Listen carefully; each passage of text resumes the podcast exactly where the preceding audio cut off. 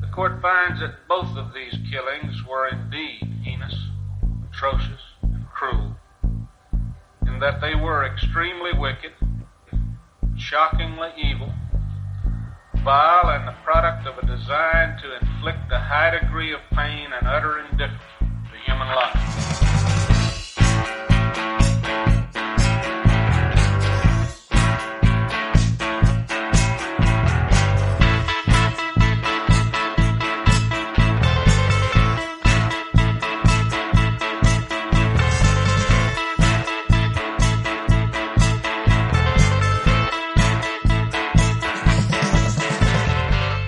Hola a todos, buenos días, buenas tardes, buenas noches, bienvenidos a una nueva entrega de nuestro podcast Extremadamente Crueles, un podcast en el que, como sabéis, hablamos de crímenes, asesinos en serie y todo aquello que se nos ocurra sobre la marcha. Empezamos.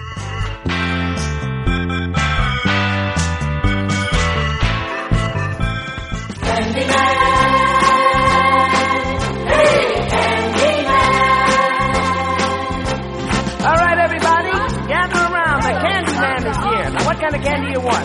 Sweet chocolate, chocolate malted candy, gumdrops, anything you want. You've come to the right man because I'm the candy man. Who can take a sunrise? Sprinkle it with you. Cover it with chocolate and a miracle or two. The candy man. Ooh, the candy man can. Dean Core fue uno de los asesinos en serie más atroces de los años 70. Sus víctimas eran chicos jóvenes a los que secuestraba, torturaba y asesinaba. Pero Core no cometió todos estos crímenes solo, sino que contó con la colaboración de dos cómplices que le ayudaban a captar a sus víctimas. Esta es la aterradora historia de Dean Core, Candyman, el hombre de los caramelos. The candy man can. The The Candyman can cause he mixes it with love and makes the world taste good. Makes the world taste good. Makes everything he satisfying and delicious. Now you talk about your childhood wishes. You can even eat the dish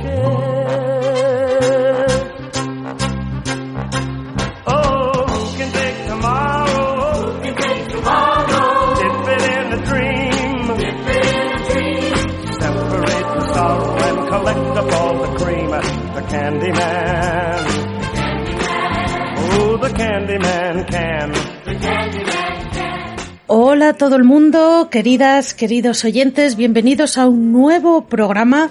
Eh, hola Gema, hola María, ¿qué tal estáis? Hola. Hola, aquí estamos, muy bien, muy bien, ¿y tú qué tal? Pues muy bien, un poquito más mayor, pero bueno. Sí, estás ahí, ahí. Bueno, felicidades, vea, lo comentábamos eh, hace nada, Mi queridísima. Piscis. Ha sido, ha Sí. sido, sí, queridísimo, soy un queridísimo Piscis y sí, ha sido mi cumpleaños. 26 años. Y Gracias. estás, pero vamos, maravillosa, como una rosa. Sí, sí, sí, me siento súper bien, ¿vale? Por favor, si alguien de los que nos oye, que sé que muchos de vosotros sabéis mi edad real, no digáis nada. Cabrones. Ya, gracias. Mantengamos la ilusión. Sí, sí. ¿Vosotras la qué edad tal? es una Sí. cuestión mental. Sí, ahí está. el cuerpo no, no importa, es el espíritu. Y mi espíritu es joven, tiene 26 años, justo. Bueno, tú como la saritísima Monty, el padiva. Ahí está. Bueno, ¿y vosotros qué tal? ¿Qué, habéis, ¿Qué tal esta semana? ¿Cómo ha ido? Bueno, pues yo mientras no enciendo la tele todo va bien, porque, Dios mío, en fin, sin comentarios. Así que aquí con este fantástico caso que os traigo hoy, que vamos, yo creo que me podréis corregir, pero creo que es el primer- la primera vez que hacemos un pack. O sea, que esto es, esto es como un 2 más 1 o un 1 más 2, ¿no? Porque tenemos aquí un asesino con asociados, ¿no? Luego lo explicaré un poquito mejor. Pero bueno, que, que ha sido interesante porque yo creo que es una historia un poco diferente a lo que hemos tratado Sí, hasta sí. ahora. Me has dejado intrigadísima. Voy a hacer el primer chiste malo, nos traes un caramelito. Vale. Eso, sí señor. y además, claro, hablamos de una época, porque me voy a ir a mis queridos 70, que me gustan a mí, Y en esa época, pues ¿A lo quién no de le va a gustar? hacer, eh, hombre, pues claro, efectivamente, si es que son una época gloriosa, maravillosa. Cuanto más tiempo pasa, ¿nos parece que cualquier tiempo pasado fue mejor? Yo es que ya vivo en la Sí, nostalgia sí, sí, sí. permanente. Sí.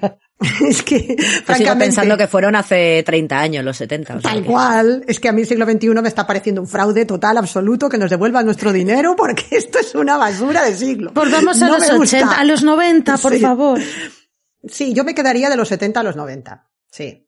Lo siento por los 2000 eros, pero lo, lo top fue ahí. Yo los 20, Pues también, también. o los si 20, no- los 30. Es que ahí lo de los derechos de la mujer y tal, pues como que no, prefiero más. O si no, Los un- 90. Te lo nos cogemos lo mejor de cada casa y ya está. Sí, Pero venga, vale. En definitiva, ver, que no nos gustan estilo, estos no, la- tiempos. no los valores. Efectivamente, efectivamente. Pues sí, lo, decía lo de los 70 porque era una época en la que lo de coger caramelitos en este sentido, en este caso en sentido figurado, pues era algo bastante corriente. Ya hemos hablado en alguna ocasión de asesinos en serie de los 70 y nos hemos asombrado ya de la permisividad o de la naturalidad con la que los chavales pues correteaban alegremente por las calles y aceptaban invitaciones de desconocidos. Obviamente tenemos que situarnos en otra en otro contexto, ¿no? En otra realidad, pero lo de hoy es que a mí me ha dejado muertísima, ¿eh? Ya ves, ya ves. Mm. Sí, sí, pues no. Muerta en la bañera y con el coño fuera, perdón. Pues sí, sí. ¿Y de quién hablamos? ¿Y quién es él? Pues es Dean Corll, ¿vale? C-O-R-L-L. Corll, ¿vale? Si lo pronuncio así un poco extraño, es, Vaya. no es intencionado. Es que tiene Es dos como, L's. Corll. suena como a chiquito, ¿no? Corr. Sí, por eso, pero que no es con intención de hacer la, la, la broma, es que es, Es que nos estamos mordiendo la- los labios, la lengua, todo, para no soltarlo. Yo me estoy mordiendo un codo directamente para no hacer el chiquito. Porque claro, el tema no, no procede. Aquí estamos hablando de un señor muy malo, malísimo, pero que tiene un nombre así curioso. Decimos entonces que este es Dean Corll, conocido como Candyman, ¿no? El hombre de los caramelos, ¿no? El, el hombre que, que repartía caramelos. Y en este caso, lo de no aceptes nunca un caramelo de un desconocido, veremos que venía en este caso sí de forma literal. Pero Luego explicaré total, por sí, qué. sí, sí. Vamos. ujú. Pues Dean Arnold Corll, que será su nombre completo, nació, fijaos con la fecha ya, el 24 de diciembre de 1939 en Fort Wayne, Indiana. Qué bonito. Como Carol Lombard. Lo que pasa es que en este caso, pues no, no le, de- no le bendijo, digamos, ¿no? No, no le iluminó la fecha, Nuestro- precisamente. nuestro señor. No, nada, nada, nada, nada. Empezamos con las muesquitas, que nos gustan a nosotras, unas muesquitas aquí, si no, ¿qué sería esto? Sin una infancia desestructurada. Padres respondían a los nombres de Mary Emma Robinson, Arnold Edwin Corll, ¿y qué ocurre? Pues nada, divorció al canto cuando Dean tenía siete añitos. Ya empezamos bien. Traumita. Sí, sí, sí, la primera ya. Él era el, el mayor, el primer hijo, el primogénito, y bueno, dicen que la Mayor. madre era muy, era buena con él, vamos, que, que era muy protectora y cariñosa, pero que el padre le metía mucha caña y que era muy, muy estricto. Y entonces, bueno, pues esto fue un poco también una influencia importante en su infancia.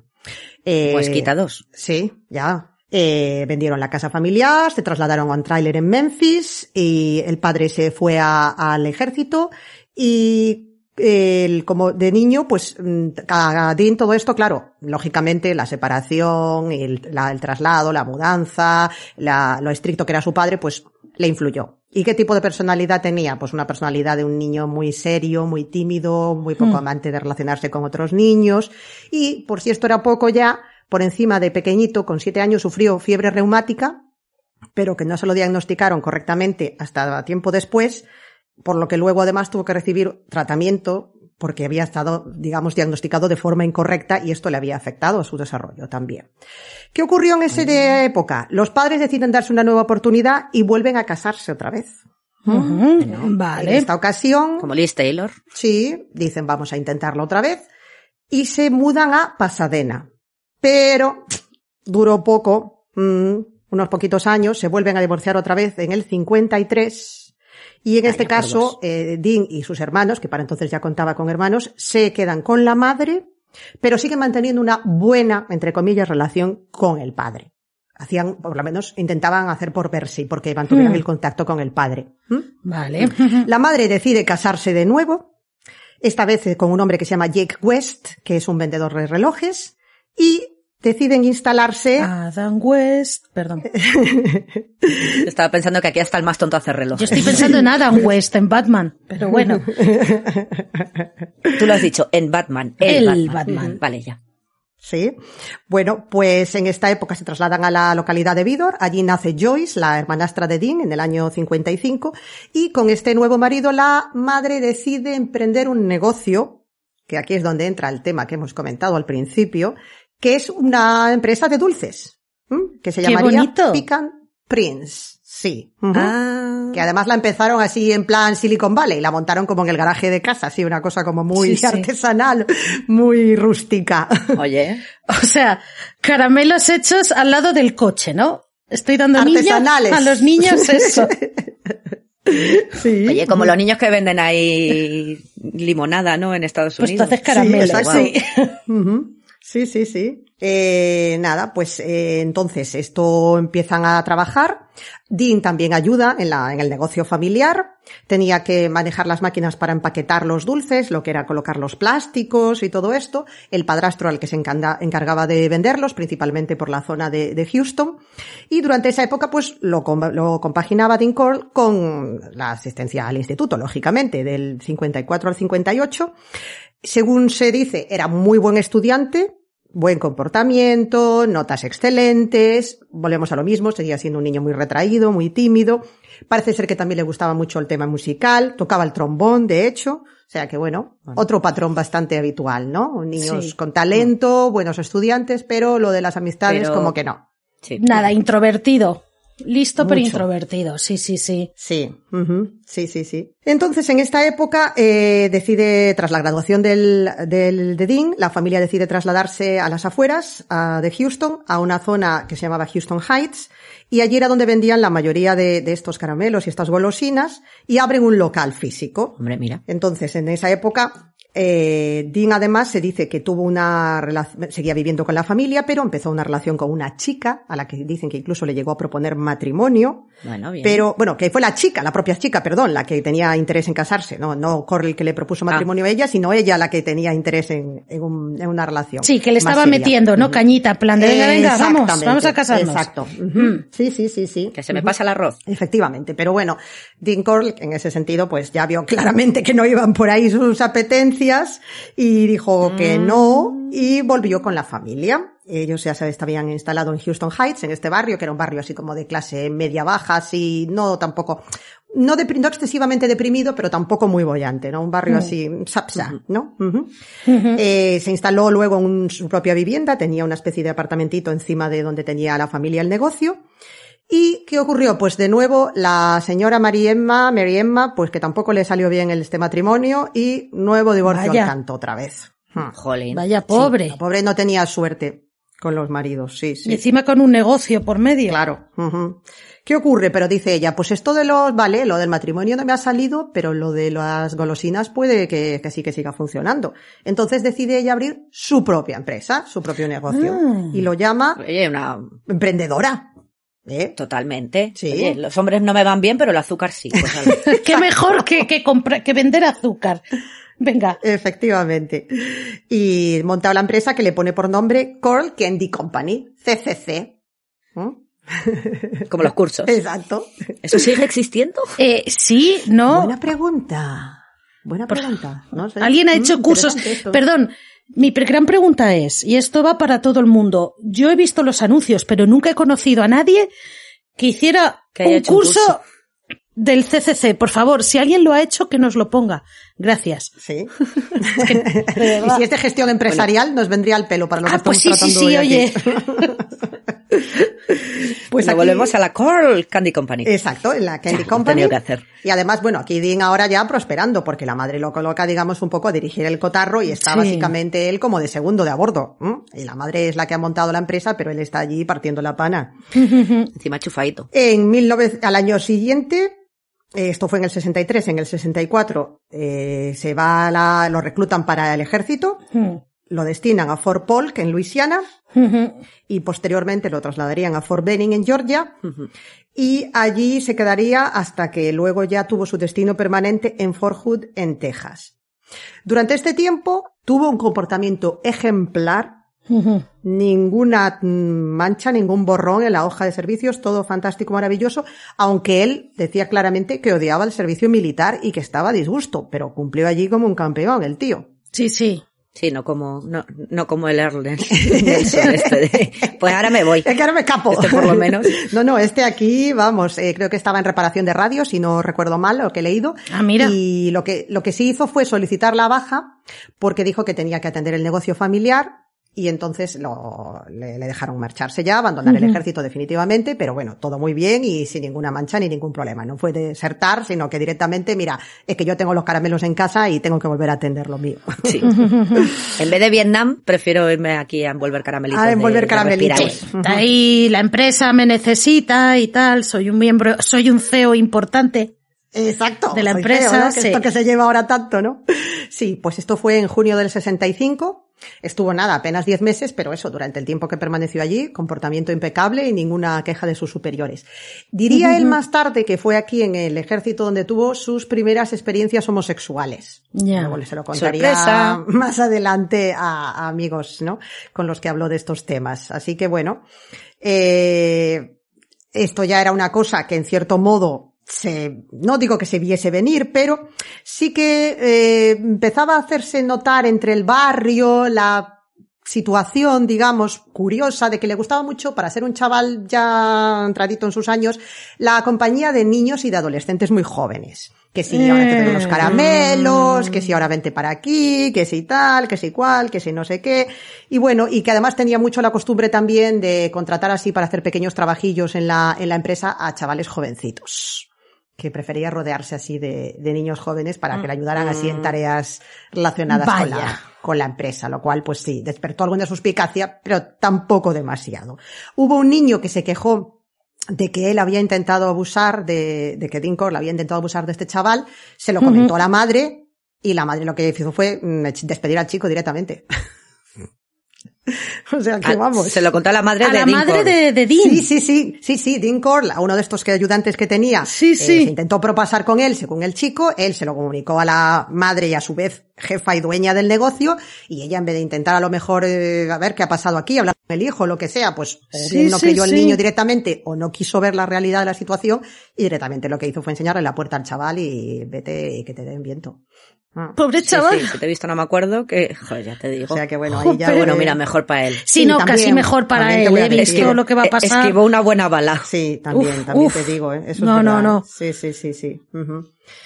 Entonces, bueno, pues eso, que ya lo que empezaba a hacerse una cosa bastante evidente, eh, de- derivó ya no solamente en la compañía esta de los chavales que le gustaba estar con ellos y que, como vemos en algún otro intento frustrado, sus fantasías sexuales ya empezaron a crecer de forma considerable y empezaron a tomar una forma bastante grotesca. Mm. Porque ya no solamente los veía como algo apetecible, ¿no? O un- una compañía agradable o placentera, sino que ya los veía directamente como un objeto de deseo sexual, pero además con ribetes criminales, como veremos después, porque ya no se contenta. Con torturitas y esas cosas, ¿no? Efectivamente, efectivamente, sí. Entonces, bueno, pues tenemos ya eh, el primer caso, la primera desaparición que se atribuiría, desaparición y muerte que se atribuiría posteriormente a, a Dean Corll, fue la de Jeffrey Conen, que el 25 de septiembre de 1970, a los 18 años de edad, desapareció cuando estaba haciendo autostop. Otra cosa también muy típica de la Mm, época. ¿Cómo no? Eso te iba a decir. Sí, no, ahí- Y ahora todavía. Sí, sí. Gran cantidad de personas que murieron, ¿no? Por el autostop. Sí, sí, sí. por el o sea, autostop, o robados y tal. lo siguen haciendo, ¿eh? ¿Eh? Que lo siguen haciendo. Se sigue Sí, haciendo. Es que, Mm. no sé. Son cosas que nunca entenderé. Este chico estudiaba eh, en la Universidad de Texas, iba a casa de sus padres y lo típico, pues nada, eh, le dijo que lo, Dean lo recogió, le dijo que le iba a llevar a, a su casa y por el camino, pues eh, se supone que lo invitó a tomar algo. Él, pues un poco aceptaría por no ser descortés, ¿no? Porque bueno, oye, pues Claro, ya me has, sí. Ujú, ¿no? Ya que, Ya que pues, me antes estás llevando, ¿no? padres, Exacto.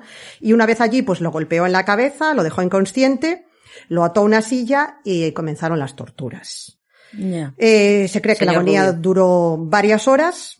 Cole se ensañó bastante con él, lo que sería también ya una de sus patrones característicos.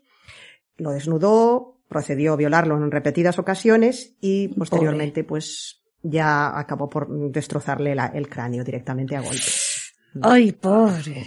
Sí. Ay, qué dolor.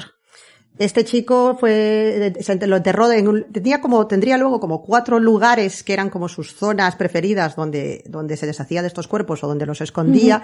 Y este primer chico, Jeffrey, fue enterrado en la playa de High Island, High Island Beach, que sería uno de los Vale. cuatro mm, escenarios donde solía enterrar luego a estos pobres chavales, ¿no? Pues aquí tenemos entonces ya la, la primera víctima. Y esta sería una de las pocas que realmente la cogió así un poco, digamos, eh, por el camino, por así decirlo, ¿no? Porque luego lo que Hmm. comentábamos del barrio de Houston Heights se convertiría, de hecho, en su zona, su zona neurálgica, zona estratégica, donde captaba Sí, a, las, a las víctimas. Sí. Este era un barrio que estaba al noroeste de, de Houston, que como decíamos era así un poco barrio deprimido, clase socioeconómica media-baja, y entonces, bueno, pues pululaban chavales, pues que muchas veces estaban dispuestos a hacer algún pequeño apaño a cambio de algún dinerito y cositas de estas, ¿no? Así. Bueno. Un poco como Verdela, que cogía ahí también entre los más débiles, ¿no? Exacto, exactamente, Los que menos problemas te van a dar al final.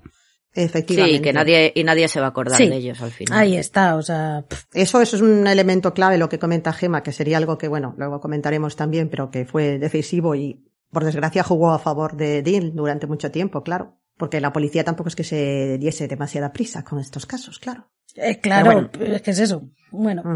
Sí. Bueno, pues nada, no adelantamos acontecimientos. El segundo chico fue, era, era un chico de ascendencia hispana, Homer García, de, de una familia de pobre, ¿no? Y que le- este Dean lo trajo con la promesa de que le ayudaría y le daría un dinerito y también, como no, pues las golosinas para acompañar. Se lo llevó a casita y procedemos otra vez a la misma situación lamentable. Violación, posteriormente le corta el cuello, el chaval muere, etcétera. Bueno, pues os podéis imaginar lo mismo. Eh, torturas, durante horas prolongando la agonía, hasta que finalmente pues le da muerte al, al pobre chaval. Lo hacía, perdona, lo hacía en su casa, Sí. En el piso este que Sí, tenía, tenía además de la- una, sí, tenía como una especie de tabla de torturas, además, donde los ataba Oh. y tenía allí preparada así como una, un lugar allí especial para llevar a cabo estas atrocidades y la habitación tenía- del pánico ahí. Sí, sí, sí, con unos agujeros, hay fotografías donde se ve el tablero allí con los agujeros, con los cordeles, donde ataba luego Tipo al chico. la Mm. sala esta de 50 sombras de Grey, ¿no? Pero muy malamente, claro. Terrible. Pero en- porque sí. Luego además tenía como, les introducía objetos por el ano, era así como Y- todo muy, muy atroz. sí, ya, ya, o sea, pobre. Sí, era una cosa bastante, bastante terrible. Mm. Sí. Sí. Este chaval, el otro que habíamos dicho, tenía 18 años, la primera víctima, Jeffrey Conen, este era un poquito más joven, el Homer este tenía 15. Y Mm. ahí empezaría ya la sucesión de desapariciones de jóvenes y también denuncias, pero volvemos a lo mismo, lo que comentábamos antes. En muchos casos la policía, pues, nada, son chavales que se han escapado porque quieren estar unos días fuera de casa, o a lo mejor las familias tampoco tienen muchos posibles, Son están intentando... pobres, Sí, claro. exacto. Ujú. Hispano, además. Bueno, hispano era hispano, pues, a- Buah. y en. Texas. Entonces, Ya, olvídate, pues, pobrecito. Sí, sí, sí, exacto. Entonces, bueno, eh, la franja de edad de las víctimas se movería entre 13 y 20 años. Siempre seguía el mismo patrón, les ofrecía dulces, les mm, se ofrecía llevarlos a algún sitio o acercarlos a casa, les compraba, decía que les iba a comprar ropa, que les iba a comprar cosas, darle dinero, ayudarles. Y bueno, pues lo que hacía era llevárselos a esta cámara de la tortura que hemos comentado.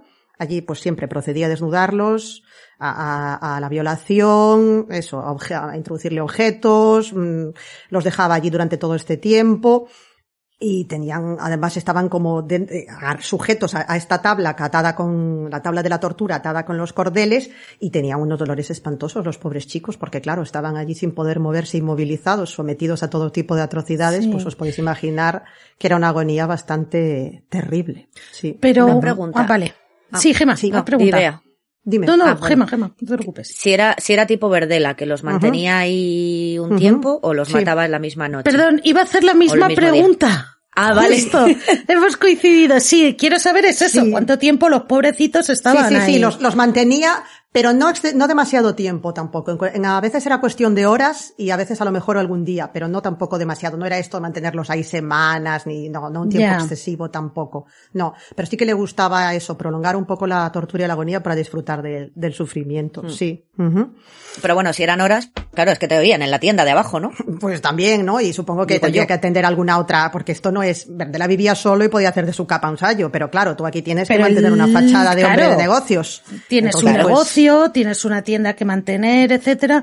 Entonces, Exacto. a lo mejor decimos que, o sea, dejaba ahí a los chicos, ¿no? Dejaba a los chicos, se iba a atender a los clientes y volvía tan normal. Sí, sí, sí, Tal hay que tener. Bueno, tienes una tienda y tienes a tu madre También. en la tienda, Sí, que te sí, puede dar un zapatillazo. ¿Pero qué haces? Que no se cosca de nada o no se quiere coscar. Ya sí, porque después del niño aquel de, ve, a la puñetera calle. Efectivamente. Y bueno, pues aquí se empiezan a suceder las víctimas que luego ya, eh, lógicamente, que el momento de las desapariciones no estaban, no se podría conectar todas con Dean, pero luego posteriormente sí, están James Glass, de 14 años, del 13 de diciembre de 1970, junto con Danny Yates, de 14 también. Los dos salían de un evento de la iglesia evangélica y allí los abordó Dean y les ofreció, se ofreció también a llevarlos a casa y corrieron la misma suerte. Los dos a la vez. Los dos a la vez. Esto secuestró a dos, además, sí. Anda. Ostras. Sí, dos chicos de 14 años que iban juntos, sí. El 30 de enero del 71, Donald Walrup, de 15, que se dirigía a la bolera con su hermano Jerry. Estos dos hermanos.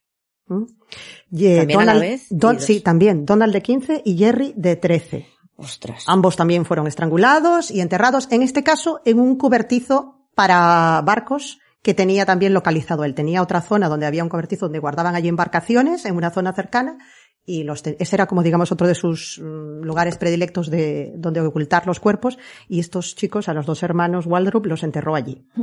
Y luego los visitaría. Bueno, luego hablaremos de, de la historia esta, porque también tiene, tiene miga el, el tema de los enterramientos Vale, vale. también. Sí, sí, sí. Luego, además muy seguidos ya, porque estos hermanos habían desaparecido el 30 de enero del 71 y el 9 de marzo le tocó al pobre Randall Harvey de 15, que este regresaba a casa y le, este, se- eh, su cuerpo aparecería después con un disparo en la cabeza y también enterrado en el mismo cobertizo. O sea, ha cambiado el método. En este caso sea, optó disparo- por, mm, sí, en este caso eh, se descubrió que el cuerpo tenía un impacto de bala en la cabeza, sí. Y bueno, pues. Sí, pero vamos, que realmente han sido, ah, por ejemplo, al primero le mató a golpes, al Ujú. segundo, según has dicho, Degollado, le cortó ¿no? el cuello. Sí, sí, A era otros los bastante ahogó, a este le impulsivo. pegó un tiro. Ah, vale, vale. O sea, que le daba un ataque y lo que primero que pillara, ¿no? Para. Sí, en ese para sentido matarle, era bastante. Lo que sí le gustaba era que ir incrementando, que bueno, que esto es algo también bastante habitual, que ya se ha comentado en algunos casos, creo que de hecho Gema lo comentó con Verdela, eh, iba un poco incrementándose el nivel de las torturas, exacto. ¿no? Iba como probando, entre comillas, cosas Experimentando, nuevas, ¿no? Lo que más le gustaba, lo que menos. Ya. Exacto, exacto. Entonces, bueno, pues eh, les hacía cortes por el cuerpo, les rompía los huesos de los brazos y de las piernas con un martillo. Mm, Bueno, eh, los asfixiaba con, con bolsas de plástico. En ocasiones realizaba, digamos, castraciones, si es que se puede llamar así, con objetos cortantes. Bueno, Ah. una cosa bastante eh, atroz, la verdad. Iba en una escalada de, de crueldad realmente terrorífica. Y a todo esto, pues... Peor que Verdela. Es que es increíble un hombre que dices, mm, ¿cómo podía estar, lo que comentabais antes, ¿no? Teniendo esta fachada de, bueno, como ha habido en otros casos, como BTK o Gacy, ¿no? Por cierto, que luego hay una conexión interesante con Gacy también, que comentaremos, Ah. ¿no? Sí, que dices, ¿no? Te están con este aspecto de, pues, o padre de familia, o hombre respetable, Sí, o señor respetable. negocio, Sí, exacto, sí, ¿no? siempre saludaba, etcétera, sí. Y aparte aquí se cumple, él siempre saludaba, porque de hecho decían, bueno, sí, vale, lo de los chavales, pero habría incluso, había incluso quien lo veía como, ojo, pero es que es súper majo, es que se porta súper bien con los chavales, es que el otro día tuve un problema con la camioneta y me ayudó, es que, pero tal cual, eh, o sea, declaraciones de la gente, uno de los docus estos que me gustan a mí, que luego comentaré también, y hay opiniones de este tipo sobre, sobre Dean, ¿no? De que majete, que bien se portaba con los chavales, que repartía caramelos, que ayudaba en lo que hiciese falta, y todo fantástico, maravilloso, o sea, claro. Claro, lo cortés no quita lo valiente. O sea, Claro. luego tú sí, tú eres la más maja del edificio, pero luego, claro, tienes ahí Sí. la tablita, Sí, sí. la tabla de ejercicios. Tal cual, sí, sí, es que era terrorífico. Eh, ¿Qué decíamos entonces? Todas estas desapariciones se denunciaron, lógicamente, pero a pesar de que muchos de los padres insistían, pues eso, al venir de familias de escasos recursos o de situaciones así pues un poquito más complicadas, la policía en muchas ocasiones no se tomó muchas molestias precisamente y bueno, decían igual se han escapado, se quieren ir de aventura o se han ido de casa Sí. o se están buscando la O vida por ahí. sí. Les daba Ah, igual directamente. Y les daba bastante igual, sí, sí, sí. Yo puedo entenderlo de que se vaya uno solo, que se vayan dos amigos, pero cuando se van dos hermanos, Por ejemplo, De es 13 que el caso de los dos hermanos es "Uh". terrorífico, ¿verdad? Sí, sí. Sí, Es sí, sí, tremendo, sí. ¿eh? Am- Sí. Además, seguro que los dos irían confiados, porque como van acompañados, ¿no? Porque siempre parece que si vas con alguien, te confías más y dirían, va, vamos los dos, voy con mi hermano, tal. Claro, y mira, claro. los pobres. claro, voy con mi hermano mayor. Sí. Exacto, efectivamente. Sí, sí, sí, sí, total. ¿Qué ocurrió entonces en una de estas? Bueno, pues eh, lo que os decía de, del 2 más 1, que acabó conociendo a dos chicos, David Owen Brooks y Elmer Wayne Hendley, que eran también digamos, compañeros suyos, ¿no? Que de estos que se dejaban caer por allí por el negocio, que los que empezaba a tener una relación así bastante estrecha, ¿no? Eh, a David Brooks lo conoció en el 67, él tenía solo 12 años y Dean tenía Wow. 27. ¿Mm?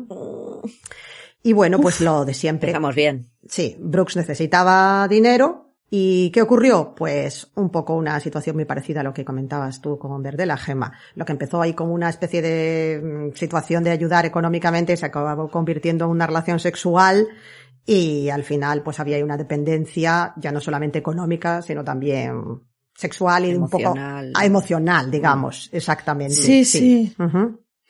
Y bueno, pues esto había sido, ya, de- ya te digo que había sido en el 67, pero durante ese tiempo eh, siguieron estando en contacto y en el invierno del 71 Brooks le presenta a Corl a este chico, a Elmer Henley, que se convertiría en el segundo cómplice en toda esta historia terrorífica, ¿vale?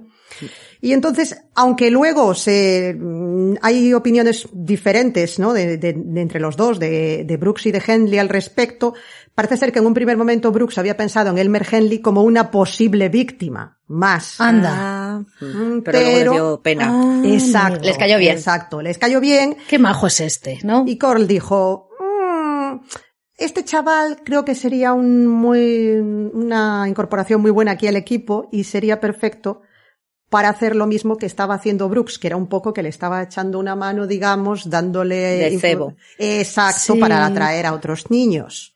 Entonces al final lo acabaron fichando, entre comillas. ¿Y qué hacía aquí el, El amigo Team. Corl? Sí, pues ahora ya tiene a dos y les daba 200 dólares a cada uno por cada chico que llevase a su casa. Joder, pues, pues sí. Claro, los otros encantados de la vida. Hombre, imagínate. Le llevaba chavalitos, Sí. 200 dólares, genial, nada. Al- alegría, alboroto, totalmente. Sí, sí, sí. Y entonces, Más eso, bueno, 200 dólares en los 70. que es, es mucha mucho. pasta, ¿eh? Es mucho, sí. ¿eh? Sí, sí, sí, sí. Y nada, pues ahí, ahí siguieron los, em, las, las- los secuestros, las torturas, las violaciones, hubo más chicos, uno de 13 años que iba a una piscina, eh, a otro de 17 que estaba al cine, luego otro que de 18, Frank Aguirre, en el- que esto fue en marzo del 72 también. Y bueno, pues este chico, Frank Aguirre, tenía una novia, una chica que se llamaba Rhonda Williams, que era una chica de 15 años que Elmer Wayne Henley, el segundo cómplice, le tenía echado el ojo. Mm, Ah. Que le gustaba a ella también, y le gustaba a él también ella, vaya.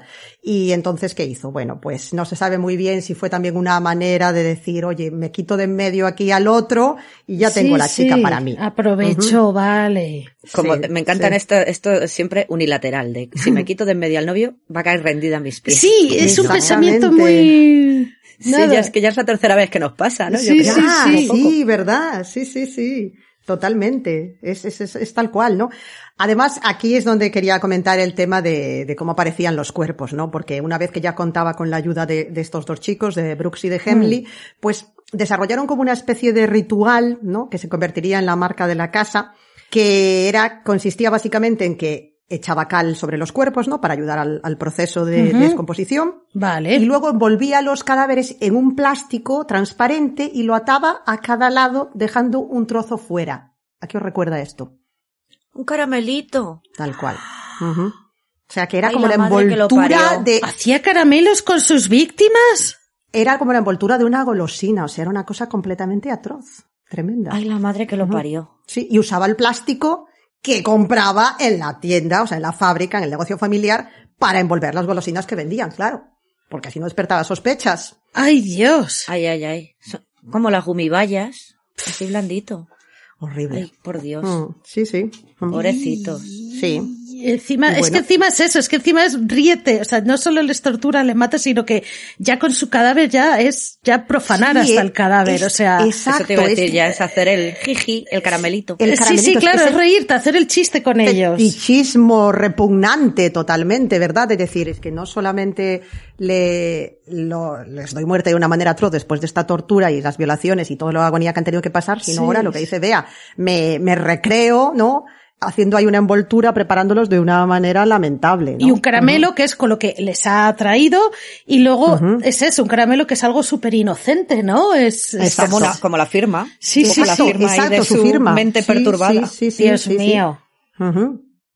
Ujú. Mm. Y nada, pues eh, como decíamos, eh, una vez que ya estaban envueltos en esta, en este coso plástico, ¿no? En esta preparación plástica, no sé cómo llamarlo, porque me parece terrorífico, pues tenía eso, cuatro zonas que eran sus favoritas para, para enterrar a las víctimas, que eran esta, una playa, el cobertizo donde guardaba las embarcaciones, otra zona playera que estaba en Jefferson County y una zona de bosque cerca de un lago que se llamaba San Rainbow, Lake San Rainbow.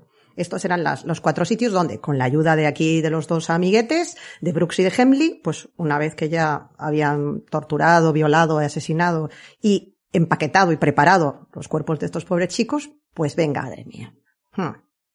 Sí, sí, sí. Entonces, claro, decían, dirían luego los, la gente que trabajaban allí también en la, en el negocio de, de la familia, ¿no? De los caramelos, que sí, que, que, que compraba rollos de plástico transparente, pero que lógicamente pensaban que era para envolver los caramelos, que también lo usaban para las golosinas que vendían, con lo cual, pues era un plan aparentemente perfecto, porque tenías la Sin excusa. fisuras. Claro, Sí, es sí. que es eso, trabajas en una fábrica y tienes, tendrás que comprar tantos kilos y kilos y kilos y metros y metros de, del papel que es que nadie se va a dar cuenta. Sí, Es como robar material de oficina. Es como, bueno, un Sí. rollo más, un rollo menos. Como lo en los igual. impuestos eso cuesta, lo marcarán Sí. como material de trabajo. No lo sé. Claro. Pues si aumentaba el volumen de, de pedidos de plástico, dirían, oye, qué bien les está yendo el negocio aquí a los con. Sí, oye, están sí, vendiendo sí, golosinas vamos. por un tubo. Claro. Vamos, y, y nada, pues todo fantástico, maravilloso. Seguimos con el rosario de desapariciones, porque aquí hay telita. Eh, Johnny Delime, de 16 años, y Billy Balch, de 17, iban juntos a una tienda y desaparecen también el 21 de mayo del 72. Además eso, que muchas veces eran parejas, además. Claro, lo que yo no sé. Bueno, si tenía la, ami- la, la- la ayuda de los cómplices, vale, entre tres podéis reducir a dos, pero si está él solo, por muy Sí, fuerte que fuera, Pero son niños. son dos, Quizá eran mm, excesivamente ya, confiados. pero son adolescentes, ya son, ya son un poco más brutos. Ya. Sí, sí, bueno, es, es verdad, es verdad que el primero de 18 pues fue haciendo y eso fue una situación, Sí, digamos, más pero- vulnerable. Sí, bueno, le pilló. Claro, le pilló ahí y tal, pero bueno, luego sí que fue importante la ayuda de, de estos dos cómplices, claro, porque cuando ya te estás Sí, moviendo claro. ahí Si no- a pares, pues ya es otra, otra cosa, sí. Mm. A esto es también lo mismo. Tortura, violación. A uno lo estranguló, a Billy, y al otro, a Johnny, eh, lo mató de un disparo en la cabeza y como mm, no consiguió darle muerte inmediatamente, optó por estrangularlo después para completar la, la situación. O sea que bueno, era un poco variable en cuanto a la forma de, de acabar con ellos, sí. Sí, lo que le viene se viene en el momento. Hmm. Efectivamente. desgraciado. Sí. El 2 de octubre del 72 le tocó al, al turno al pobre Wally J. Simeno, de 14 años, y a su amigo Richard Embry, de 13. Que estos iban también caminando tranquilamente por la calle y lo mismo. ¿Qué es eso? A pares todo el rato. Él tenía dos vehículos con los que mm, realizaba siempre estos secuestros. Tenía una furgoneta blanca, un clásico. Eh, de estas- sí, ¿no? El clásico de la, de la furgoneta. Blanco Una y en furgoneta, una- botella. una Ford Econoline o también tenía un Plymouth GTX. O sea, tenía un coche y una furgoneta y con los dos era con los que se movía para, para hacer todo esto. Y pues siempre era lo mismo. Una vez que conseguían eh, introducirlos en el vehículo, les daban algún tipo de alcohol o alguna sustancia para que se quedasen inconscientes y una vez que los O tenían, golosinas digamos, con droga. Exactamente, eh, los tenía a su merced y ya después allí, pues les colocaban unas esposas, los desnudaban, los ataban a la, a la- al tablero este de torturas en la cámara esta de los horrores y después allí, pues ya, Torturas. empezaba con todo, con todo el sí, el ritual terrorífico este. Una, Sí, una pregunta. Hasta aquí, Sí. eh, ¿los dos cómplices participaban en las torturas o solo les ayudaba, solo ayudaban al hombre a conseguir víctimas? ¿O se sabe si alguna vez participaron? Pues ellos dicen que solamente se limitaban a ayudarlo y, Vale. y que no participaban en, en nada más que no fuese esto. O sea, claro. ¿qué van a mm, decir? Dejaban a los chavales, les inmovilizaban y se iban. Exacto. O eso dijeron. exacto. O eso dijeron. Eso dijeron. Claro. Eso dijeron. ¿Qué vas a decir? ¿Qué vas a Es decir? que no, claro. no puedes decir otra cosa. Sí. Seguimos. El 22 de diciembre del 72 le tocó a un amigo de Henley de Brooks, porque además estos que luego ya no discriminaban, es que le daba igual que fuese, porque una cosa es que tú cojas a un chico aleatoriamente que veas por la Sí, calle sí. y dices, bueno, pero es que este era colega de ellos. O sea, es que esto es muy Anda. Joder, para tener Tan amigo, amigos así. tan amigo no era, ¿eh? Eso Bueno, te iba a decir. Joder. Directamente es que, es que se lo vendieron a Corl, porque por 200 dólares mm, cada uno. Se sacaron 400 pavos por vender aquí al pobre chico, a Mark Scott, que directamente se lo entregaron en bandeja para que hiciera Dean Cole con él lo que le viniese en gana. El 4 de junio de 1973 fue, la siguiente víctima fue Billy Ray Lawrence, este tenía 15. En este caso duró un poco más, lo que preguntabais antes, en este caso lo mantendría vivo durante cuatro días, Uf. Uf. eh, a lo largo de los cuales pues sufrió también violaciones y torturas reiteradas y aquí fue donde puso en práctica también digamos la técnica de la castración con herbicidas de, Oh, Dios. de los de andar por casa de cocina y esto ¿Mm? otra vez luego en este caso muerte por asfixia y lo envolvió, pues eso, en, en modo golosina, terroríficamente y con el plástico también, y a este le, eh, se lo llevaron al lago este que os comentaba antes, al lago San Rainbow. Ujú. El 15 de junio, el- la siguiente víctima fue Ray Blackburn. Este chico, este era un poquito mayor. ¿Os acordáis que os dije que el rango de edad era entre 12 y 20? Este tenía Sí. 20 ¿m? y estaba casado y tenía un hijo además. Ah, en ay, este Dios. caso, sí. Este fue un poco más, Sí, más sí. así, un poquito que se salió de, de lo que era su tónica habitual. El 19 de julio, Tony Balch, de 15, que un año antes ya había matado a Billy, al hermano mayor de este niño. no. O sea que volvió a por más. Sí, sí, sí. Tú imagínate. Ay, pobre Los familia. padres desesperados que estaban buscando al hermano mayor.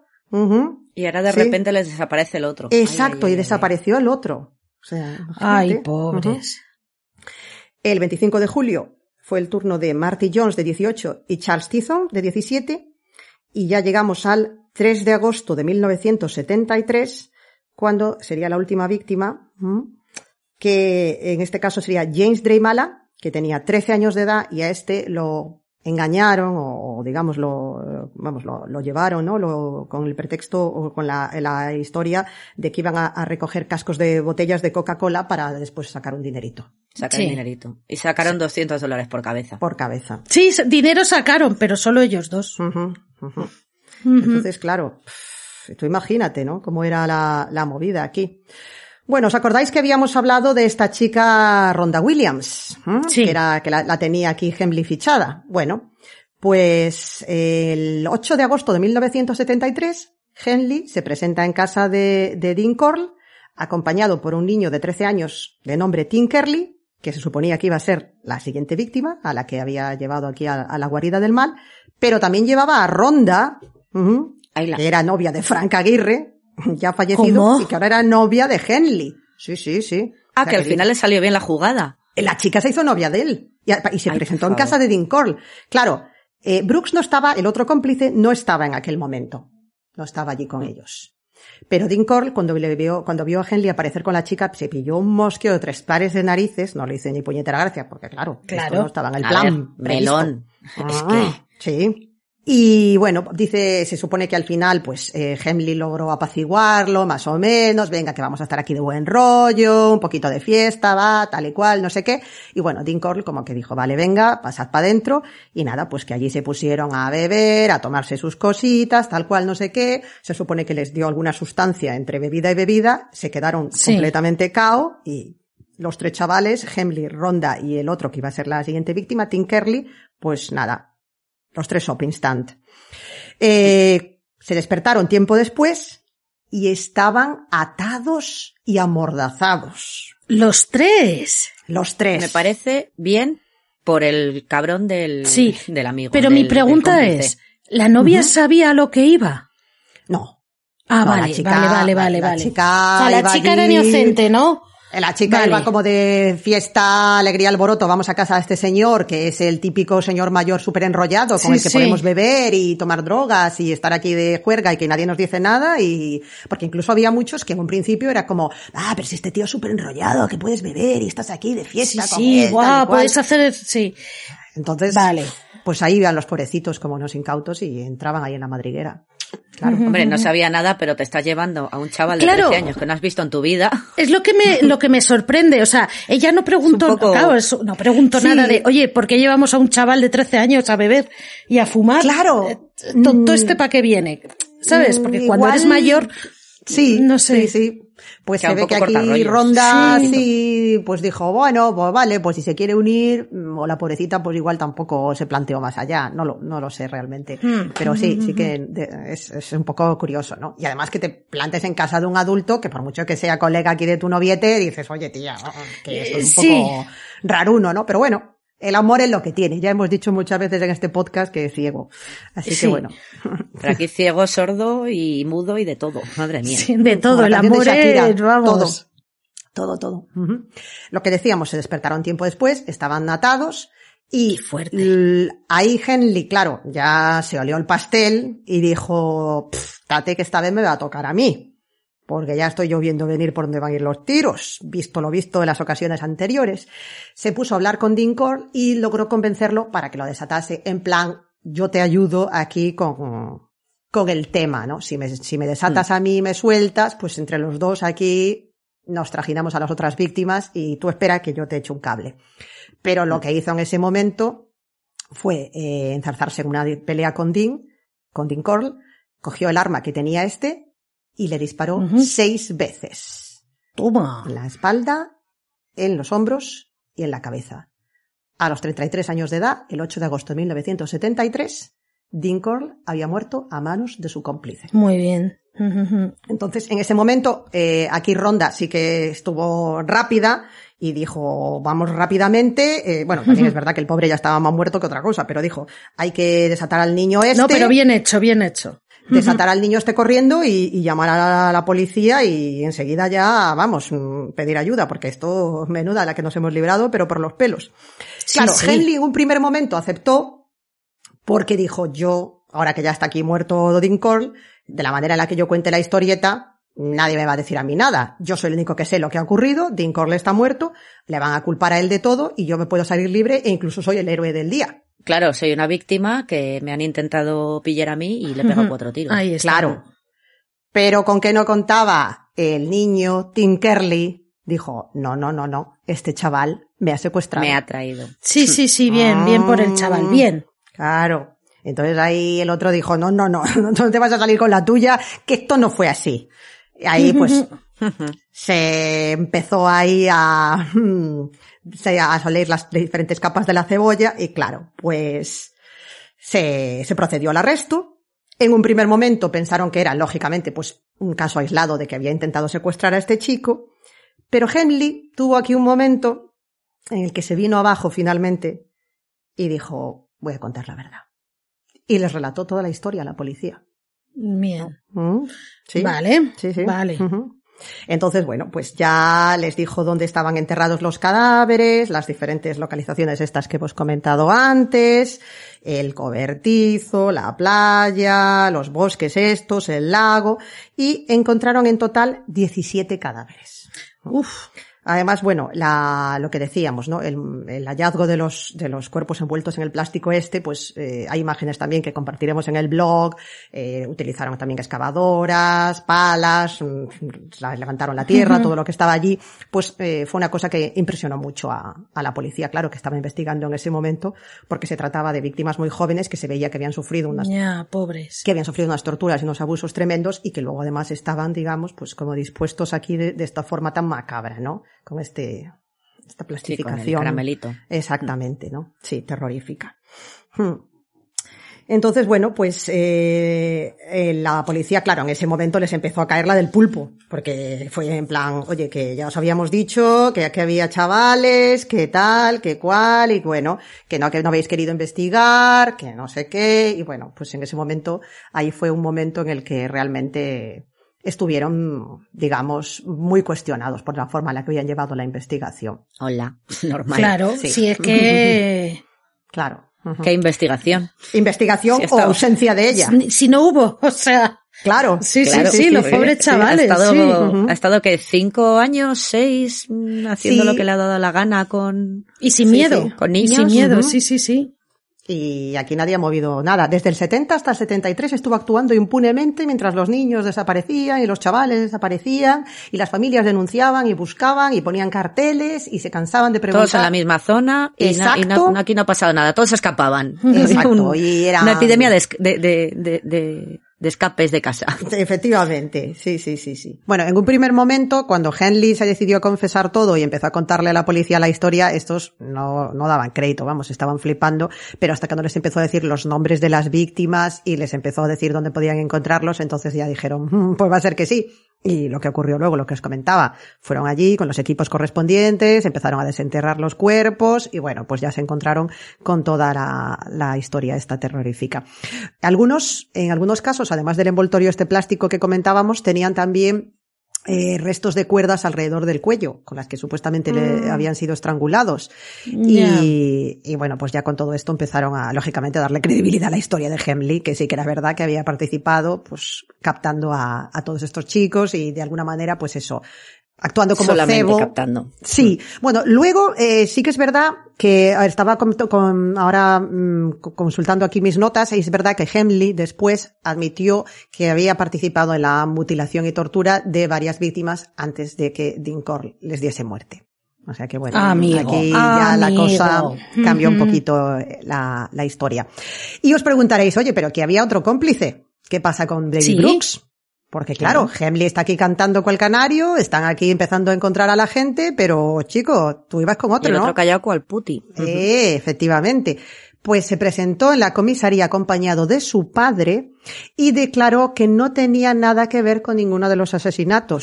¡Qué morro! Y que sí que sabía que Cole había sido responsable de violar y matar a dos chicos en 1970. Sí. Ujú. Ya, ¿y esos dos mil dólares que tienes ahí tú guardados? Mm, Así nada.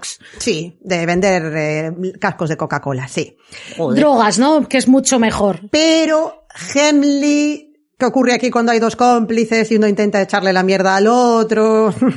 ya que al otro le quedó la lengua en el culo la madre, claro. Efectivamente, a la y dijo, ah, sí. Y entonces Hemley dijo, coge papel y lápiz y apunta porque aquí voy a soltar yo ahora. Y entonces dijo, pues no, que sí, que Brooks había participado en tres, eh, en, en todos, perdón, en eh, que tanto él como Hemley dio su declaración completa y dijo que habían participado en nueve de los asesinatos y que había y que Brooks había sido cómplice en todos menos en tres de ellos. O sea que de estar allí y saber lo que había pasado y no hacer nada, Brooks no cuela.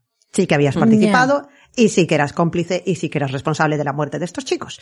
Brooks, claro. De hecho, ¿no había sido Brooks el que había reclutado también al otro? Efectivamente, sí, sí, pero él Ah. decía que simplemente había sido un mero, vamos, un acompañante y que después en todo Sí, lo que había sí, ocurrido en casa de. Cole, que yo no tenía nada no- que ver. Sí, yo pasaba por allí. Sí, sí, sí. Claro, Acabó claro. confesando Brooks el día 9 de agosto. Les acompañó a la policía de Highland Beach, les ayudó a localizar los otros cuerpos que estaban enterrados.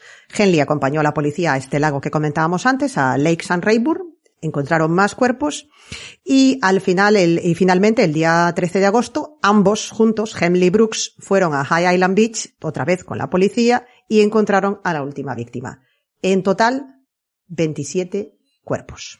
27, ostras. 27, sí, 27 Hombre, cuerpos si en las cuatro. iba de dos en dos casi y ha Sí. estado tres, cuatro años ahí, dale que te pego, pues echa Sí. cuentas. Joder, Ujú. 27 y nadie hizo nada. Es, Nada, es lo peor, o sea, ya no es, o sea, no, ya no es el asesinato, es el 27 chavales desaparecidos por la misma zona y nadie ha hecho nada. Sí, sí, y No, nadie. pues imagínate estas familias, es que es eso, en la misma zona, de la misma edad, siguiendo la misma técnica Claro, que hay un siempre, patrón, o sea, con las ya familias, sospechas. Que esto no dice... Las mismas Claro, familias, porque cuando te desaparecen dos hermanos de golpe o uno dos años después sí, que el otro. sí. como- Entonces ya sabes, Sí, sí, tiene que ser alguien conocido o alguien que está cerca, o sea. Claro, y que está Joder, actuando chaval. siempre en la misma zona y que está actuando siguiendo un mismo patrón, que tiene un modus operandi clarísimo, que siempre siguen un mismo perfil. Sí, sí, A sí. ver, esto tiene, es que, es que hay que ser muy tonto para no pensar que está relacionado todo, o sea, es que es blanco Claro, y lo que pasa es que pobres, lo que hemos dicho, pobres, inmigrantes, ¿para qué investigar? Sí, una estarán zona ahí drogándose por ahí.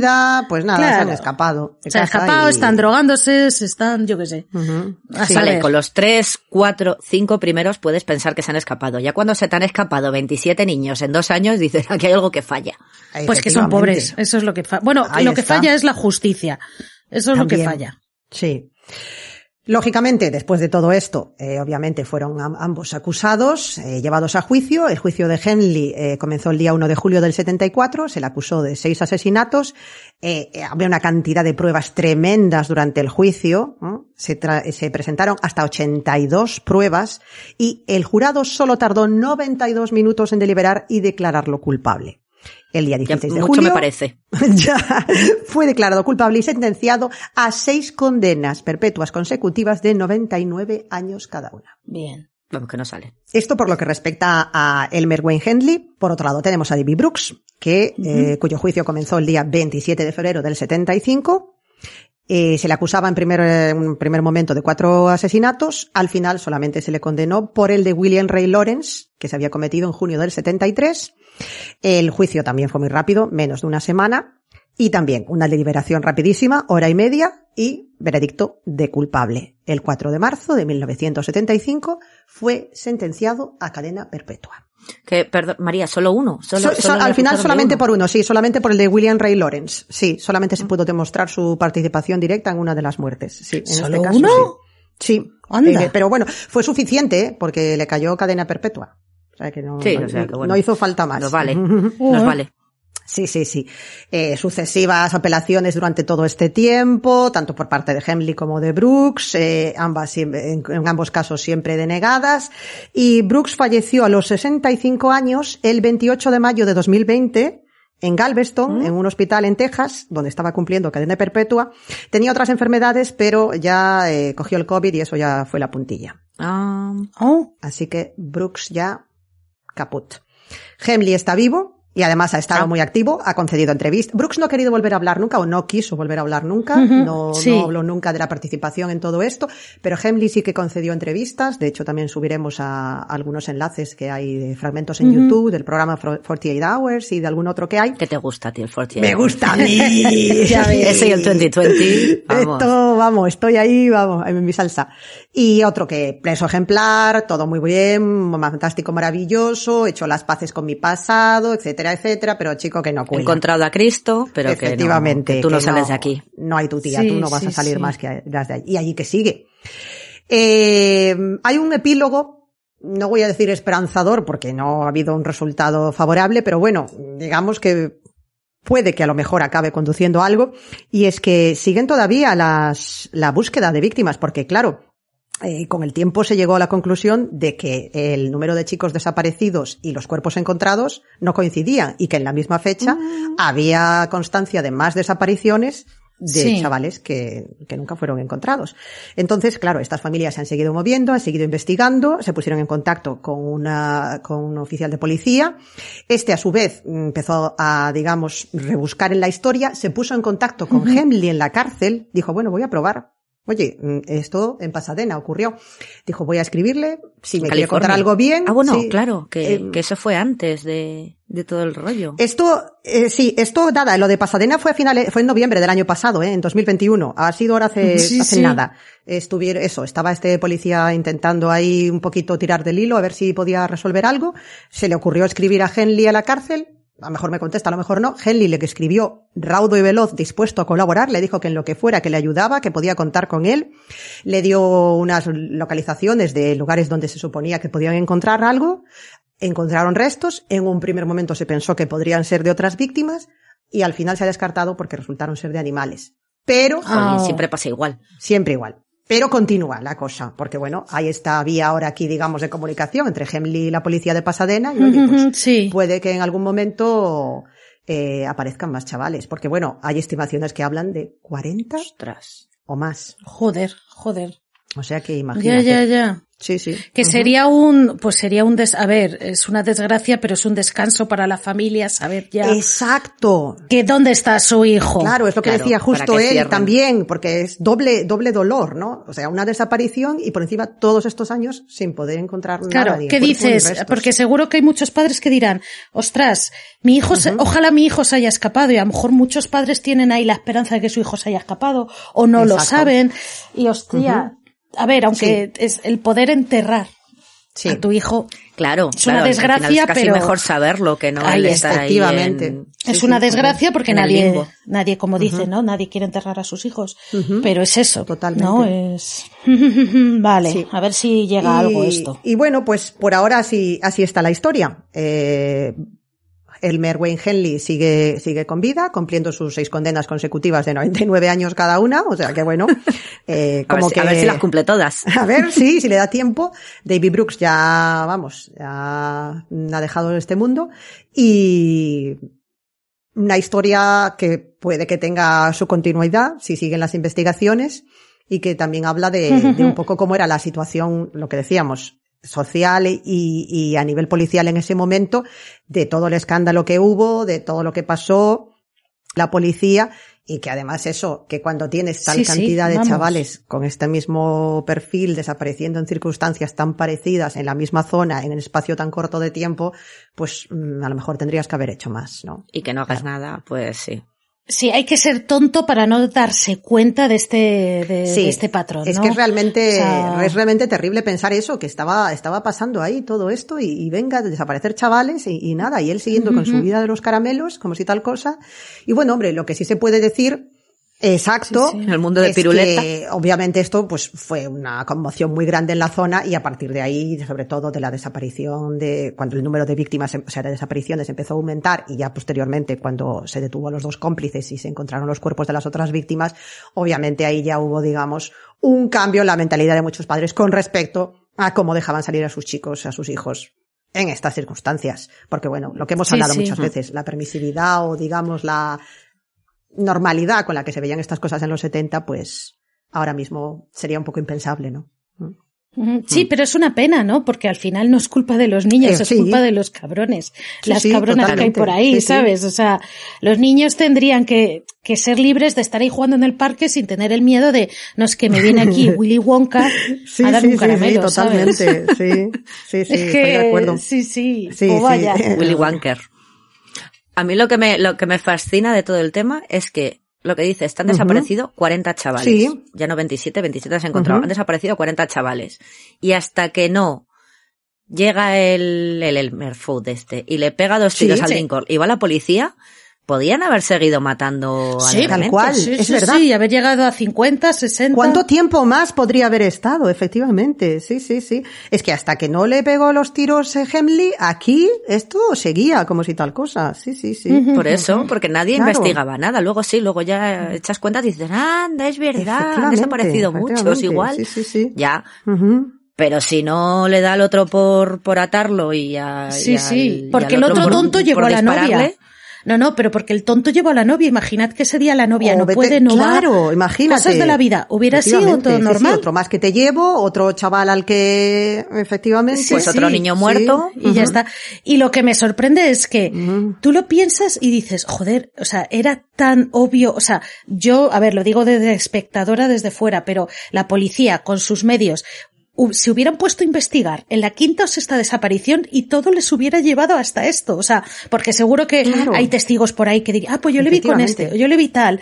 Y seguramente, no te digo la primera víctima, pero seguro que no hubieran llegado a tantas víctimas y tantas desapariciones si se hubieran puesto a investigar, porque era tan obvio la misma zona. Eh, la gente habría visto a los niños y empiezan a preguntar, seguro, ah, pues yo, mira, yo le vi con Sí, un sí. chico así. Y seguro que es que le hubieran pillado súper rápido, por lo Claro. menos a sus cómplices. Pero de todos modos, Sí. y aparte eran un suburbio, o sea, no sé lo grande que sería. Imagino que no era Ciudad de México, que no tendría esa zona extensión. bastante, claro. O sea, sí, sí. ahora mismo desaparecen 40 críos en tres años en, Ujú. ponle, yo que sé, Sí, Móstoles. no es algo como para quedarse de brazos cruzados, Y te totalmente. Sí, sí.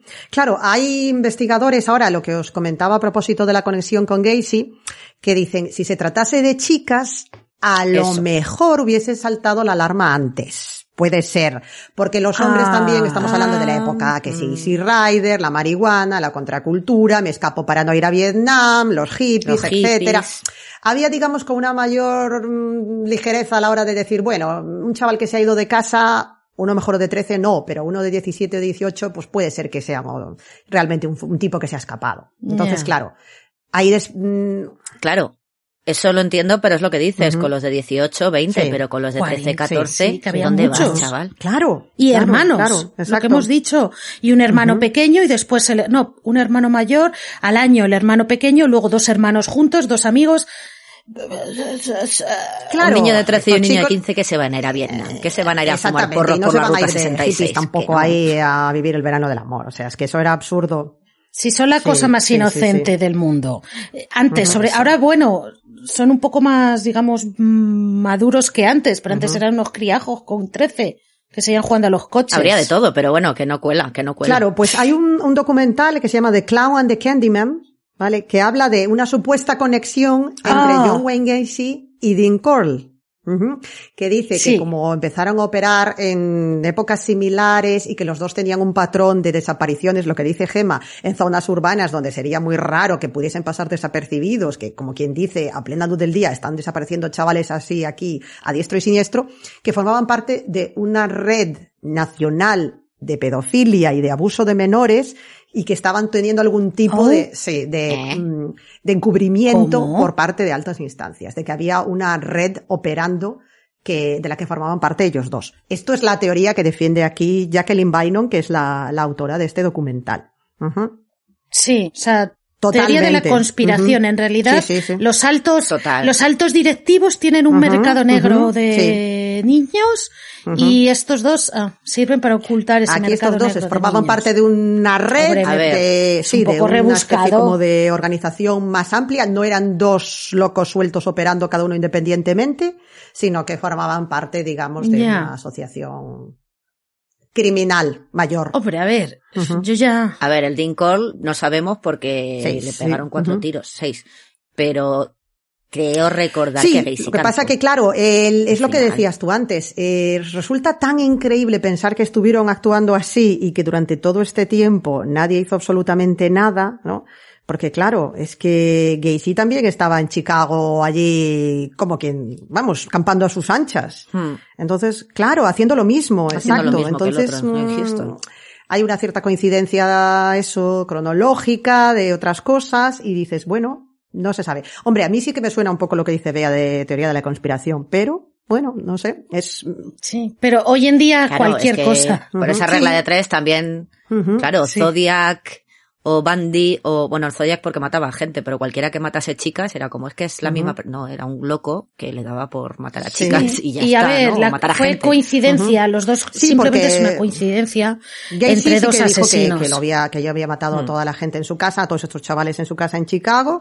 Eh, creo que eran 26 Mm. cuerpos, y no recuerdo, que se encontraron, que tenía allí como en- enterrados, allí una especie como de sótano, un sótano. En- sí, en el, en el sótano. Y luego cuatro más, creo que era que los había tirado a un río, me parece, algo así. Entonces, bueno, eh, eso, un total de 33 muertes en el caso de Gacy. Eh, este Gacy, bueno, hablaremos de él en profundidad en un futuro, por supuesto, porque este es uno de los que tenemos aquí en la Diana, pero bueno, que es lo que dice Gema, que en este caso él eh, fue sentenciado en el año 80 y luego creo que fueron 15 años después cuando murió por inyección letal, me parece, y lo que dice Gema, él nunca confesó nada relacionado con esto, de ninguna conspiración a nivel mayor ni nada por el estilo. O sea que no sé. Quiero decir que ya, Sí, ya que sí, estás, claro, ¿qué más claro. O sea, ya que te pones a sí. cantar, pues cantas. Es que no sé. A ver, que pederasta ha sabido siempre y lo que dices, pues la permisividad en los 70 a lo mejor no es lo mismo que ahora y entonces pues eso. Y la policía pues también se estaba tocando las gónadas a dos manos. Sí. Mm. Pues han sido 27 o 40, mm, como más, podían sí. haber sido menos o más. Sí, sí. Sí, es, es una cuestión de que, bueno, una cuestión de que se han acumulado ciertas circunstancias entre la Claro. Es de eso, la permisividad de la época, lo- el tocahuevos Ujú, de la policía de la época, el Sí. racismo de la época, eh, todo se juntó y es lo que le permitió a esta persona Sí. un campo libre, o sea, de caza, un campo de Totalmente, caza estaba ahí libre. eh, acampando a sus anchas, en este caso los dos, Gacy por su lado y Dinkin Sí. por el suyo, y, y nadie movió un dedo realmente, ¿no? Y, si no hubiese sido... Claro, y lo que decías que que también era un hombre, pues es un pilar de la comunidad, ¿no? Padre, Claro. Esposo, mm, señor Era empresario perfecto. de éxito. ¿Quién va a Sí. pensar? Pues este como Bandy, señor ¿no? tan que era respetable. un chaval ahí, un, Claro. un estudiante Sí, sí, modelo, sí. con su novia, con sí, sus sí, y trabajitos este era un- ayudando ahí. Ya ves, tenía ahí su Y empresa luego, de, de caramelos. No era un señor bueno, que vale, rarito. que sí, que les daba chuches a los chavales, que a lo mejor un poquito que le gustaba ahí mm, pasar más tiempo con ellos, pero bueno, no sé, no parecía que hubiese nada más. Y bueno, sí, Pues todo por el azúcar. pues eh, con 65 años que tiene ahora, sigue, sigue en la cárcel y nunca ha dicho nada que no fuese, que simplemente había sido por el dinero que les daba Dean Corla a él y a, y a Brooks. Tampoco ha hablado nunca de, nada más allá de todo esto. Así que bueno, la teoría de la conspiración pues queda ahí. Sí. Ya, claro. Porque encima este cómplices. tenía los... Sí, exacto. exacto. los esbirros. Sí, sí, sí. Sí, sí, sí, sí. Que si hay realmente hay una conspiración ahí, hay una super... mm, eh, lo diré, supermente ahí moviéndolo todo, pues el Dincorle era un poco Sí, lerdo para meter a los críos, ayudarle. No Sí, por Sí, nada. no, no. Es- es- es- Nada, es... Si tanto secretismo tiene que haber, no metes a un chaval de El 12 primero, años, que era lo que tenía es- el primero, no, ¿no? No El- creo que sea un ayudante muy fiable. Nada, nada, eh, Sí, sí. Sí. Por eso, no sé. Pongámoslo en el apartado de eh, teorías de la conspiración. Pum, ya está. Conspiranoia. Sí. Que eso es, está de moda Sí, últimamente, esta, ¿no? esta documentalista ha intentado hablar con él para preparar este documental, lo que pasa que, bueno, eh, fue justo con la época del COVID y todo esto, entonces, bueno, no ha podido hablar con Hemley y Ah. que él sí que ya lo que digo, es, este es de hablar y de colaborar con quien sea y que con todo el mundo, lo que pasa que dice que se mostró un poco... Sí, a ver si le una quitan de la las condena. seis, ¿no? Sí, yo creo que lo hace en plan, así me dejan salir un añito. Que sí, sí, muy dispuesto a hablar y muy amistoso y todo lo que tú quieras, pero que también estaba con un poquito de cautela porque cuando ella le preguntó por ciertos temas, ¿no? De todo este rollo y tal, no sé qué, mm, que no, que no quería hablar. Pero oye, que a lo mejor también se estaba haciendo el interesante. Vamos, que no lo sé. Porque dice, ya de perdidos. Sí, Está haciendo la en plan de. Tiro la caña a ver Sí, si consigo sí, algo, sí, ¿no? Y este documental es una de las recomendaciones que, aunque es un poco colateral, porque también habla de Gacy, pues puede ser interesante como complemento. No, sí. Pasando a películas, tenemos dos. Una se llama Freak Out, es del 2003, dirigida por Brad Jones. Y tenemos también otra, In a Madman's World, del 2014. Está dirigida por Josh Vargas Hmm. y que se centra más específicamente en la figura de Hemley.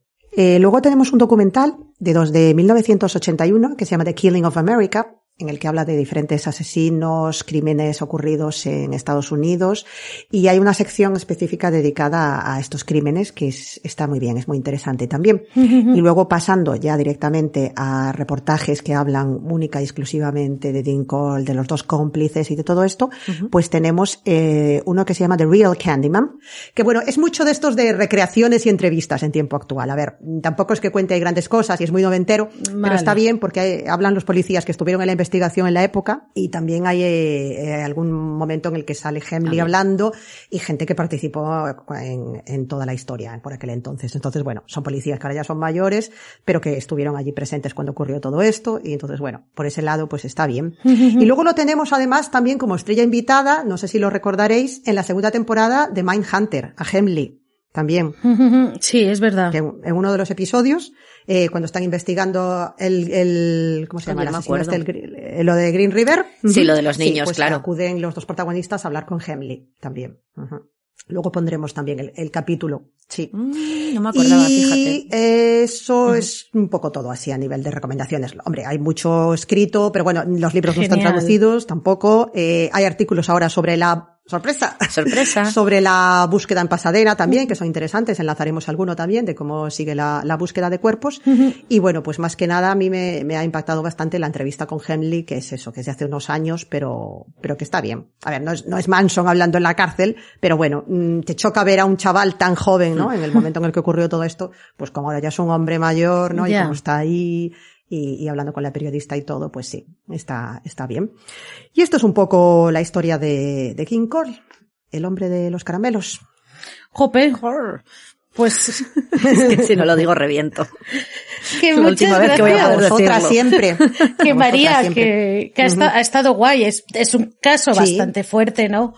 Porque es eso, parece ser que cuando hay niños impacta más, ¿no? Sobre todo tantos y ver el contexto social, ¿no? Que era tan, fue tan horrible, Sí, ¿no? O sea, que nos investigara todo, ¿ves? Bueno, ya no por niños, sino por las torturas. Esto es como un poco como los de. Verdela. Mm, No le hagas eso a nadie. Es horroroso lo que le hacía a estas pobres criaturas. Niños, adultos, Claro. hombres, mujeres. A mí es que lo que más me ha impactado es eso, es la pasividad, la pasividad que hubo para buscar, o sea... Me repito, pero sorpresa.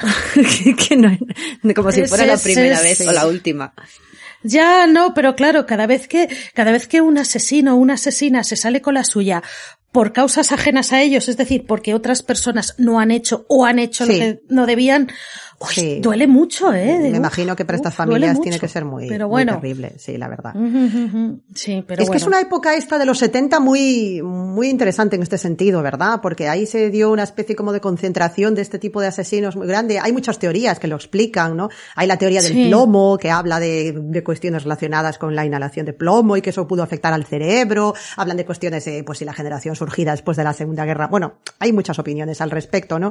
Exacto. Sí, los baby Sí, boomers, esto, exacto. ¿no? Mm. Pero es verdad que, afortunadamente que sepamos, eh, situaciones como esta, pues eso, de un Gacy, de un Dean Cole, de un Verdela, Berkovich no actuaba a este nivel, pero bueno, un Ted Bundy, mm, ahora no son tan frecuentes, de que pueda pasar tanto tiempo con tantos desaparecidos y con tanta gente sin que nadie haga nada. Mm, Por lo menos ahora las, las autoridades se mueven antes, ¿no? Que es algo que, Sí. Y Se ya, mueven antes, Claro. ya tienen otras técnicas, ya tienes el ADN y esas y cosas. redes sociales, quieras que no. Efectivamente, puede rastrear la- las busque- la- los movimientos de una persona con mucha más facilidad. Claro, es que fue una época, Hmm. una época muy concreta que permitía que ocurriese todo esto, ¿no? Una época social y Sí, a muchos sí, niveles, sí, lo que sí. decíais, ¿no? Es un, sí, una época Sí, bastante, en los 70 es como que están todos los gordos americanos. También, ¿verdad? bueno, también se les ha dado más, más bombo. Sí, eso iba a decir, creo, que sí. también se les ha dado mucho bombo porque ya sabéis que a mí me gusta investigar por ahí. Y joder, hay, hay Sí. chunguillos, eh, hay muchos chunguillos Hombre. fuera de Estados Unidos. Muchísimos. Sí, es verdad, muchos. Lo que pasa sí, es que sí, no sí. sé. Bueno, tú hablaste de, sin ir más lejos, de Chikatilo. ¿eh? Ellos lo venden mejor. Sí, lo venden mejor, sí.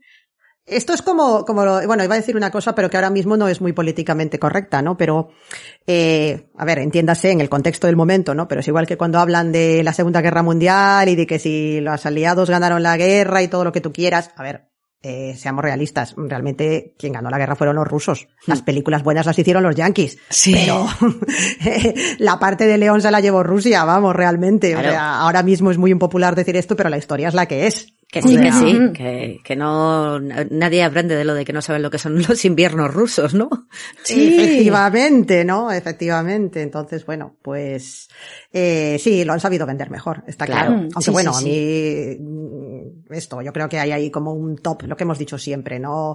Bandy, Richard Ram bueno, Richard Ramírez ya es de los 80, pero bueno, Bandy, Pero sí, este, Early 80s también. Mm. eh, Exactamente, sí, el Gacy, Dean del que hemos hablado hoy, están ahí como, sí, son de los top Zodiac. de los 70, ¿no? Mm. Zodiac, es verdad, Zodiac, menudo, sí, sí, menudo melón que tenemos ahí con Zodiac, algún día lo abriremos también. Uh, sí. Sí, sí. Pues nada, chicas, no sé si queréis añadir alguna cosita más. Pues No. yo nada, de verdad. La verdad es que ha estado bastante completito y es que no me queda nada por añadir, sinceramente. Oye.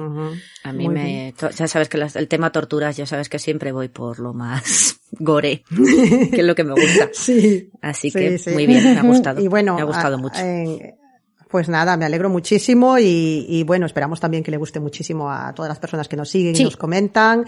Eh, como siempre, estamos súper contentas. Eh, bueno, Bea, no sé si quieres comentar algo sobre alguna cosa que hemos recibido estos días. Sí, no, pues eh, tienes razón, María. La verdad es que te- estamos súper contentas porque, bueno, mm, algún oyente, un oyente nuestro nos ha enviado una cosita y la verdad es que estamos súper agradecidas, muy, muy agradecidas. De verdad, por, Nos ha hecho esto, mucha sí. ilusión, muchísima ilusión. Sí, sí, sí, sí. Ha sido más como regalo de cumpleaños tuyo, Sí, Bea, ¿eh? Justo llegó para, para mi cumple, así que guay. Estoy contenta. pero de, de parte de las cuatro, pues muy, muy agradecidas. muchísimas y, gracias, y sí. bueno, pues sí, que, que nos apoyáis muchísimo en redes, que nos hace muchísima ilusión. Yo cada vez que leo alguno de tipo, bueno, es que os he empezado a seguir hace poco y estoy recuperando los podcasts desde el principio y digo, ay, por favor, que, que éramos, mm, éramos unas ino- criaturas inocentes. Cuando éramos jóvenes. Y teníamos malos jóvenes micros. Exacto, sobre todo, por favor. No era culpa del técnico, éramos nosotras que no teníamos el equipo adecuado y estábamos muy verdes. Así que. Se escuchaba eco y mm, esas cosas, pero no pasa nada. Esas cosas. Pero no habléis como si hubieran pasado 20 años, que me siento muy mayor, por favor. Bueno, eh, que estamos, si no estamos Perdona, ya. pero Gema creo que eh, lleva la cuenta, efectivamente, ¿no? Sí. un año justo. Hacemos ahora un Sí, año. Sí, sí. Sí, sí, es verdad. ¡Ah! ¡Nuestro primer añito! Sí, sí, sí. Porque fue yo creo que a un mediados, año. mediados finales de marzo de 2021, o sea que justo el Sí, sí. añito desde, Así que bueno, desde el episodio Dios cero. mío. Y, ahí- y seguimos acordándonos del puñetero Richard Ramírez todavía. ya te digo, se va a convertir. Nuestra mascota. Vamos, eh, Nuestra Ya mascota. te digo. Jolly, pues felicidades, eh, compañeras podcasteras. Muchas felicidades a todos. Y a Gracias, Carmen, que no está aquí también. Sí. Y muchas gracias a vosotros por estar aquí, porque sin vosotros pues no, no tendría sentido. Ujú. Así Sí, que no nada. llevaríamos un Muchas añito ya. Y lo que nos queda por dar la coña. Bueno. Tenemos, tenemos mucha vara para dar todavía. Así que nada, eh, un bico muy grande, ¿vale? Cuidarse mucho todos, por favor, cuidaos muchísimo. Un besazo enorme. Un beso, chao.